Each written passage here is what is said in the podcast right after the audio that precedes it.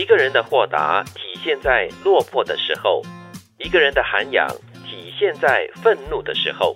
这是一位中国著名作家所写的一句话，就是在你落魄、失落的时候，就是很不得意的时候，你才能够体现你是不是很看得开、放得下。是这个时候也看得出你是否可以包容其他人，嗯，或者是接受你自己。嗯，一定要在这个非常时刻才能够体现出一个人的这个气魄，是吗？嗯，因为他平时可以说哇我怎么样怎么样，但是真正面对状况的时候呢，你才看得到真章。的确是哈，嗯，那一个人的涵养哦，就体现在愤怒的时候，你再多生气的时候呢，你就会呈现出一个怎么样的自己，那是最真实的哈。因为你知道。在我们生气的时候，我们是没有理智的，所以有些人他会说，他很理直气壮的说，因为我很生气，所以我才会这样。对，可是这样子呢，就完完全全表现出你的涵养。对，但是生气的时候，你不可能是可以做出任何伤害别人的一种理由啊。嗯，所以如果我们看落魄也好，愤怒也好，都是在我们情绪波动很大，又或者是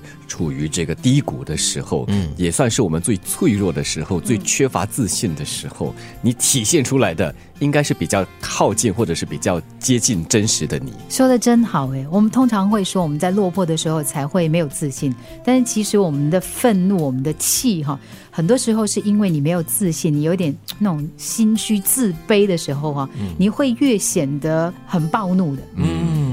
因为落魄嘛，你对自己缺乏了自信，你很没有安全感。前途茫茫。对，这个时候你要么就是很容易愤怒，嗯，要么就是你很容易自我保护，对，要么就是你很容易去妒忌别人，是，所以那些很负面的呃情绪就会很容易升起。对，所以其实落魄或者是愤怒都是对一个人的最佳的训练跟考验。嗯，哇，对，要达到这个境界要锻炼，好好的锻炼才行。就是平常的时候，你就要不断的修炼自己。那我看到的另外一句话也蛮有意思的。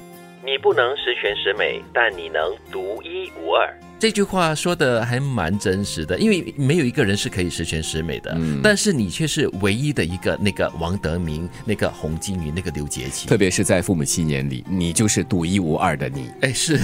可是我们往往会有一点盲点啊，我们总是会想要把。就是所有的东西做的十全十美，就是人家说啊，完美主义者哈，他们的日子过得非常痛苦的啊。对你对自己可能要求十全十美，你对别人也可能同时要求十全十美，那你会是过着一个非常痛苦的人生。又或者是说，你可以对自己要求十全十美，但是你对别人就不要这么高的要求，让大家的关系会比较好一点，你自己也过得更好一点。因为你对自己要求这么高已经很累了哈。如果你要求别人跟你一样高一样好的话。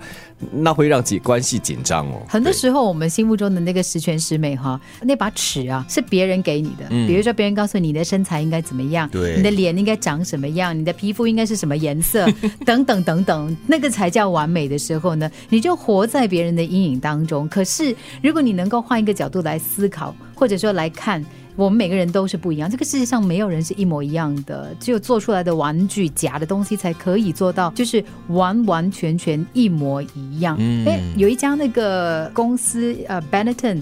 他很多年前就是标榜着每个人都不一样啊，颜色对他用不同的肤色的人、不同地区的人来做他的那个形象代表。对，其实这句话也很好用，就用在自我安慰。嗯，当你很失意、很落魄的时候，你就觉得做错了什么事情了过后，你觉得自己很不完美，你可以说：“嗯，虽然我不完美，但是我是独一无二的。”嗯，对。特别在长相方面哈，如果你不觉得你 特别超重超重的话，无所谓啊。对，因为在你们 在你父母眼里，你是。就最美最帅的，还有在你情人眼中你是西施哦。虽然说这个世界上或许某个角落有另外三十三个人长得跟你很相似，不是有这样的说法吗？对吗？全世界有三十多个人跟你长相是相似的，相似但是不会完全一样，而且他们不可能取代你，所以你还是独一无二的。是，而且我觉得哈，很多时候你要记得，我们每一个人呢都有自己就是自己的资源，你可以做到东西不一样的，就是你跟另外一个人长得一模一样哈，可是因为你的资源不一样，最后你的成绩，你的最后能够达至的。还是不一样的。